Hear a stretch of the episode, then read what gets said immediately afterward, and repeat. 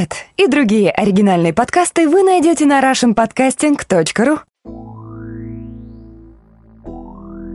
Добрый день, это Чаймастер и Радио 70%, такой совершенно неожиданный для меня самого выпуск, в котором я хочу поговорить о кино, Настроение у меня очень веселое, хотя киноварево обещает быть очень жестким. Дело в том, что этот выпуск я хочу назвать «Плевок из могилы». И сегодня расскажу о трех фильмах, которые меня в достаточной степени поразили вот за прошедшие полгода. И они посвящены тем гениям, которые сейчас немного подзабыты, но тем не менее стояли в основах нашего мира, мира 20 века.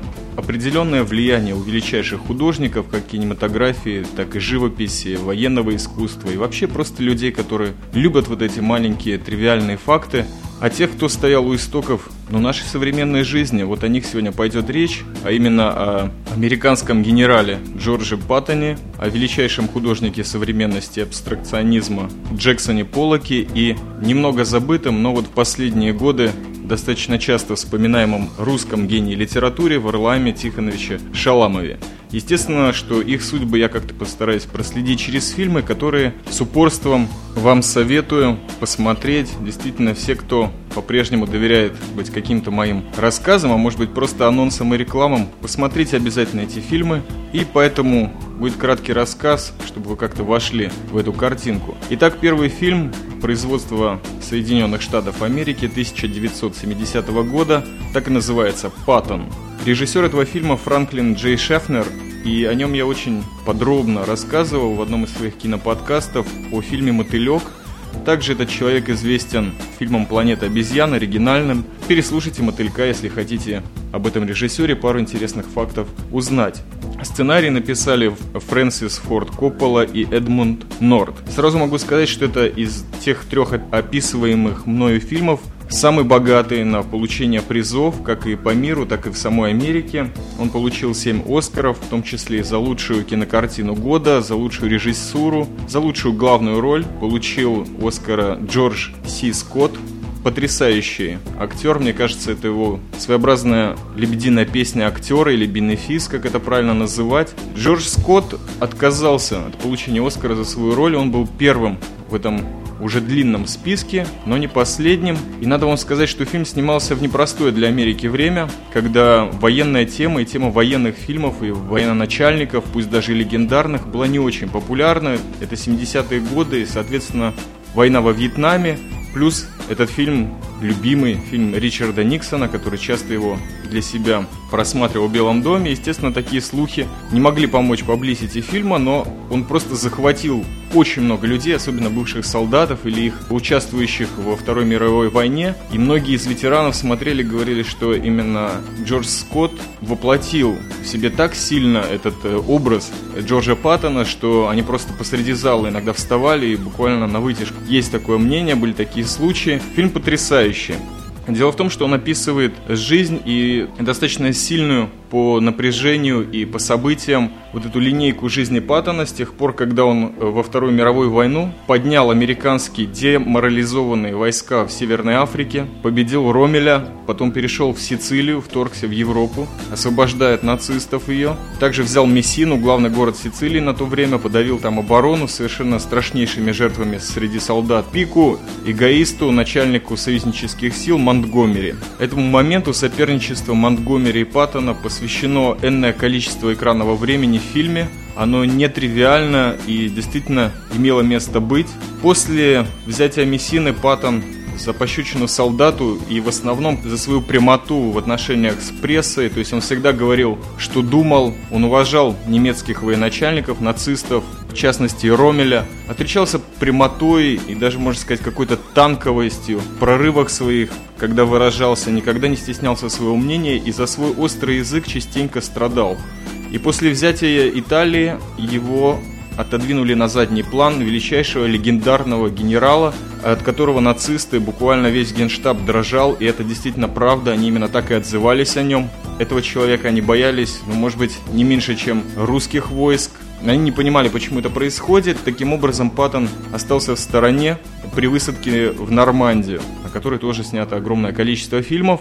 Но после своим другом Амаром Брэдли возвращен и получает руководство на Третьей армии, которая триумфально прошлась и освободила Францию, а также вторглась, подавив всю немецкую оборону в Германию и полный победоносный ход до Берлина, где, в общем-то, и пришел конец карьере Джорджа Паттона, опять за свой острый язык, за неприятие русских, которых он видел следующими нацистами, и вообще мир он хотел видеть доминионом системы дисциплин, то есть Великобритания и США должны были устроить тот новый мировой порядок после этой страшнейшей войны. За это он был смещен с должности и отправлен на родину. Фильм действительно показывает всю глубочайшую палитру этого характера, который предстает перед нами во всей красе своего военного гения, военного историка и, конечно же, поэта, а также продолжателя замечательных традиций воинов Америки и рыцарства.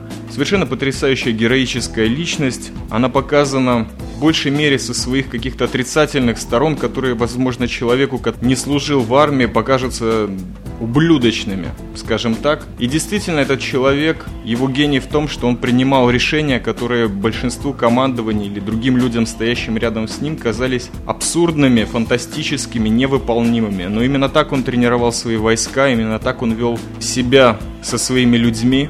Он никогда не боялся ничего сказать, вел себя так, как считал нужным, и у него были совершенно потрясающие моральные принципы. То есть, если вот мы сейчас вспоминаем товарища Жукова, который бросал миллионы в бой, то с другой стороны, со стороны американцев, был точно такой же страшнейший полководец-ублюдок, который действительно был гением и который в этот гений верил и шел по этому пути, за что, собственно говоря, и платил. Итак, Паттон, я его впервые посмотрел перед своими последними армейскими сборами, вот последнюю ночь, и до сих пор вот периодически вспоминал и думал, что же сказать по этому поводу. Фильм из той традиции эпических военных фильмов, которые ему подметки не годятся ни Александр, ни все то, что выходит в последнее время о войне. Потому что это фильм о человеке, о человеке войны, и он потрясающий в своих по своему сюжету, по своей съемке, и он недаром вошел в аналы классики американского кино, и не только, также мирового.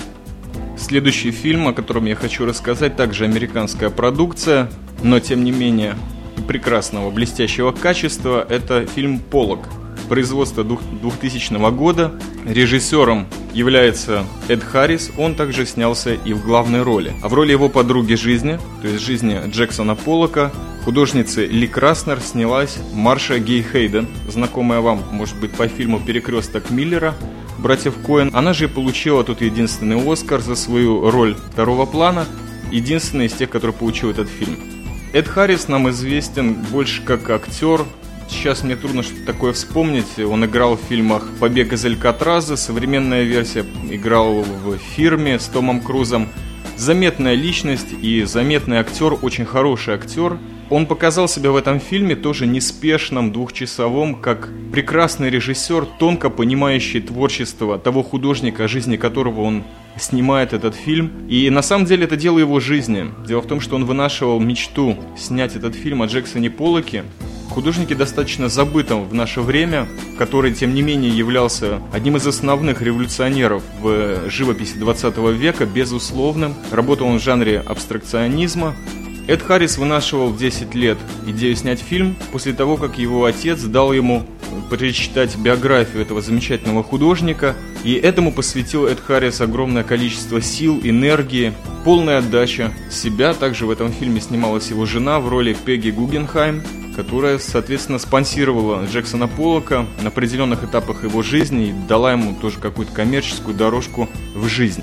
Дело в том, что меня как-то сразу этот фильм захватил сначала, когда пьяный Джексон Поллок кричит на лестнице «Фак Пикассо». Ну, это мои какие-то личные мотивы, но фильм сразу меня как-то захватил, потому что является, по сути дела, как жизнь Полока по-настоящему, так и фильм. Это какой-то гений саморазрушения.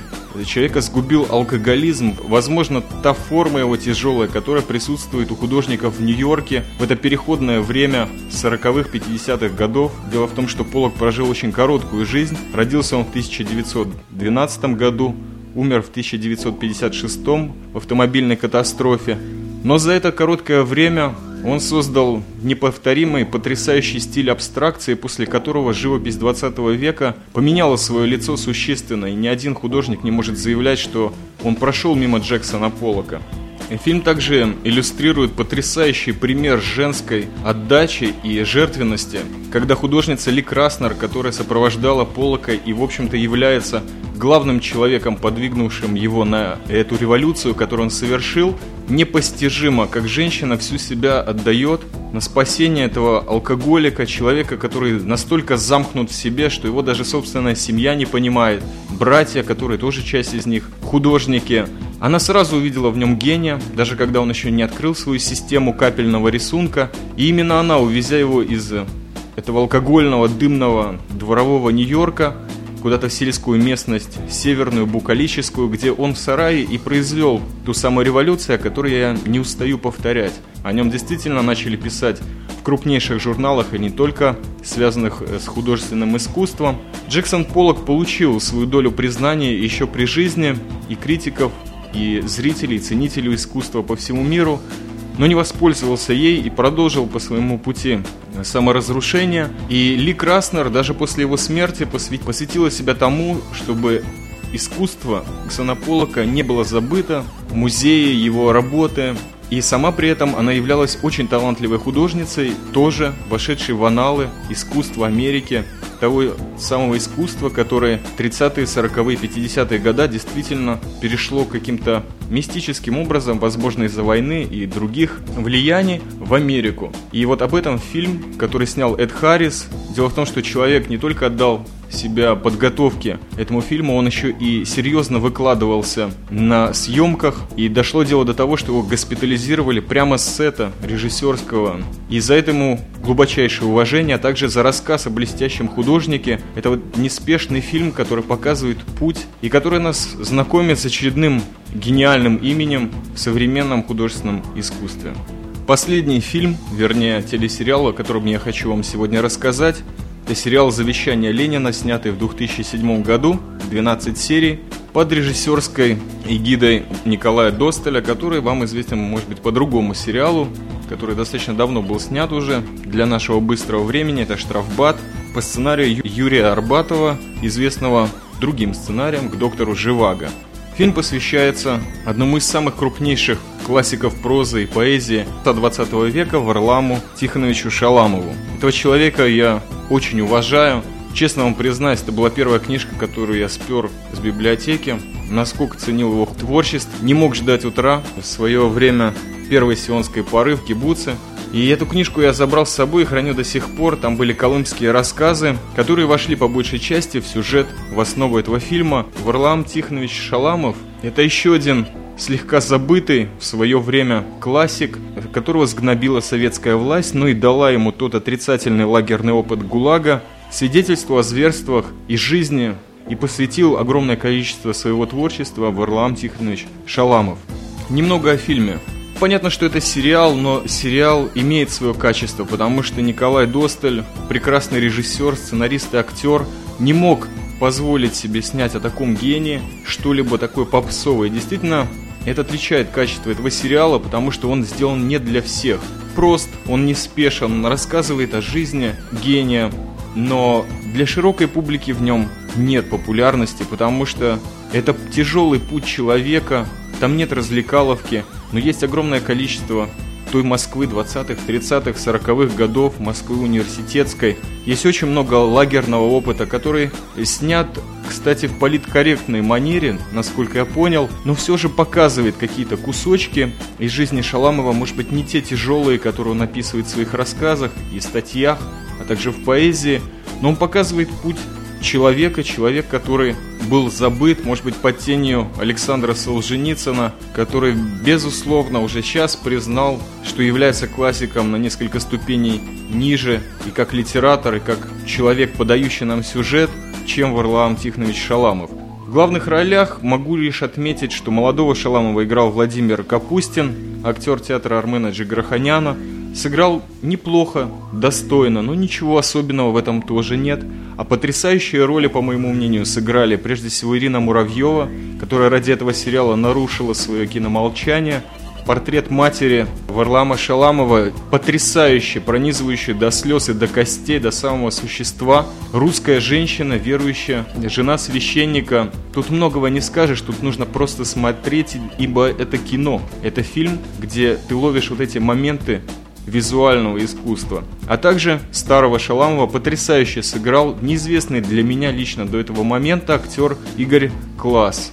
Именно с него, с выхода Игоря Класса начинается этот сериал, и им же заканчивается. Конечно же, потрясающая актерская игра, как минимум трех человек, достаточно для того, чтобы посмотреть этот сериал и понять, что за человек был Варлам Шаламов, потому что фильм лишь затрагивает это имя и показывает, он был снят, к, если не ошибаюсь, столетию со дня рождения этого прекрасного классика. В качестве завершения я могу лишь сказать, что все три из записываемых мною фильмах в этом подкасте – это своеобразная трансформация документального кино о художниках, о блестящих людях, которая перешла в форму художественного кинематографа, когда в неспешной, подробной манере просматривается их путь, их отношения, их творчество. И за это нужно сказать спасибо Николаю Досталю, Фрэнклину Шефнеру и, конечно же, Эду Харрису, потому что все три этих фильма – это подробнейший отчет о тех людях, которые составляют